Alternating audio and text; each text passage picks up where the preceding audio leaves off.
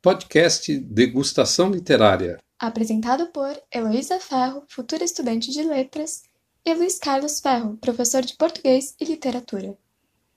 Diferente de uma aula de literatura, esse podcast não pretende desenvolver um estudo sistematizado ou propor temas de vestibular, porque nenhum escritor criou sua obra pensando em algo tão chato como vestibular. A gente só quer mesmo degustar um pouco de arte. O tema de hoje é Clarice Lispector. Convidamos você a saborear um trecho da crônica Estado de Graça. Mas antes, a gente precisa fazer uma pequena introdução de quem foi essa importante escritora da terceira fase do modernismo.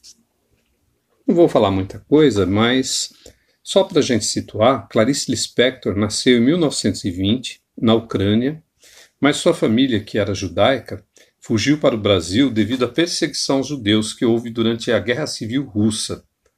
Ela passou sua infância na cidade de Recife, sempre apaixonada pela leitura e frequentadora de biblioteca. Por esse gosto pela leitura e pela literatura, bem jovem, ainda com 24 anos de idade, Clarice Lispector publicou sua primeira obra, Perto do Coração Selvagem. É um romance de caráter intimista que, mesmo não seguindo a tendência regionalista que predominava no gosto da literatura brasileira, sua obra foi bem recebida pela crítica. Ela publicou também outros romances, como O Lustre, Cidade Sitiada, alguns contos, A Hora da Estrela. A Hora da Estrela foi sua última obra a ser publicada, no ano de 1977, mesmo ano em que ela morreu. O texto de que vamos falar foi publicado no livro A Descoberta do Mundo, que reúne crônicas que ela publicou no Jornal do Brasil entre 1967 e 1973. Chama-se O Estado de Graça.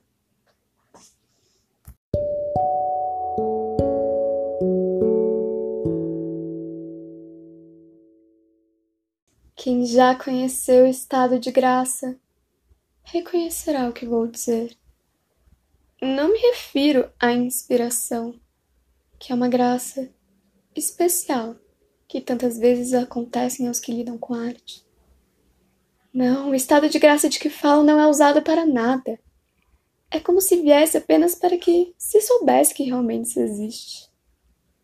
Nesse estado, além da tranquila felicidade que se irradia de pessoas e coisas, há uma lucidez que só chamo de leve. Porque na graça tudo é tão, tão leve. É uma lucidez de quem não adivinha mais. Sem esforço. Sabe. Apenas isto. Sabe. Não perguntem o que, porque só posso responder do mesmo modo infantil. Sem esforço. Sabe-se.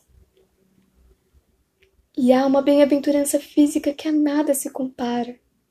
O corpo se transforma num dom e se sente que é um dom porque se está experimentando. Numa fonte direta, a dádiva indubitável de existir materialmente. No estado de graça, vê-se, às vezes, a profunda beleza, antes inatingível de outra pessoa. Tudo, aliás, ganha uma espécie de nimbo que não é imaginário. Vem do esplendor da irradiação quase matemática das coisas e das pessoas passa-se a sentir que tudo que existe, pessoa ou coisa, respira e exala uma espécie de finíssimo resplendor de energia. Na verdade, o mundo é impalpável. Não é nem de longe o que mal imagino que deva ser o estado de graça dos santos. Esse estado jamais conheci e nem sequer consigo adivinhá-lo. É apenas o estado de graça de uma pessoa comum, que de súbito se torna totalmente real, porque é comum e humana e reconhecível. As descobertas nesse estado são indizíveis e incomunicáveis. É por isso que, em estado de graça, mantenho-me sentada, quieta, silenciosa.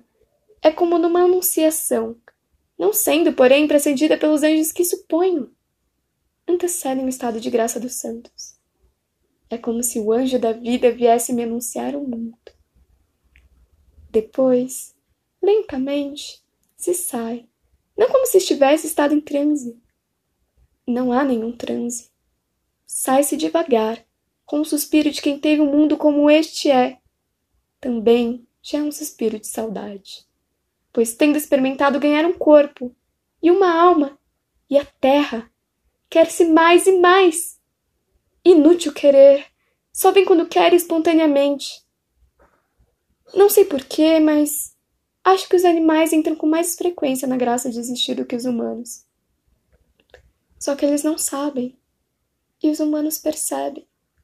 Os humanos têm os obstáculos que não dificultam a vida dos animais, como raciocínio, lógica, compreensão. Enquanto que os animais têm a esplendidez daquilo que é direto e dirige direto. Ah, mas Deus sabe o que faz. Acho que está certo o estado de graça não nos ser dado frequentemente. Se fosse, talvez passássemos definitivamente para o outro lado da vida. Que também é real, mas ninguém nos entenderia jamais. Perderíamos a linguagem comum. Também é bom que não venha tantas vezes quanto eu queria, porque eu poderia me habituar à felicidade. Esqueci de dizer que, em estado de graça, se é muito feliz. Habituar-se à felicidade seria um perigo. Ficaríamos mais egoístas porque as pessoas felizes o são, menos sensíveis à dor humana. Não sentiríamos a necessidade de procurar ajudar os que precisam. Tudo por termos na graça a compensação e o resumo da vida.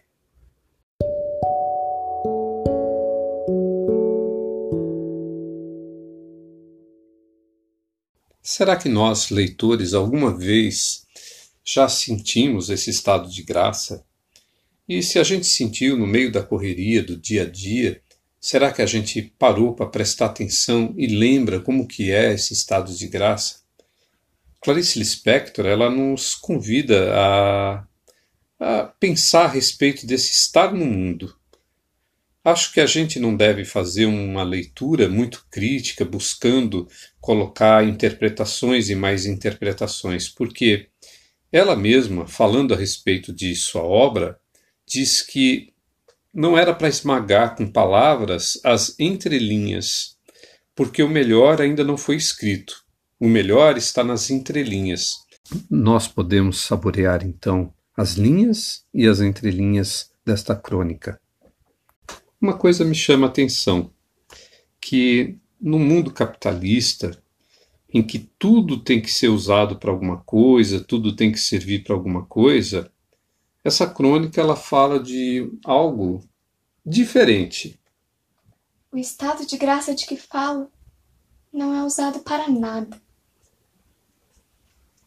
Nessa sociedade que vivemos, o conhecimento, para ser válido, não basta ser vivido, experienciado.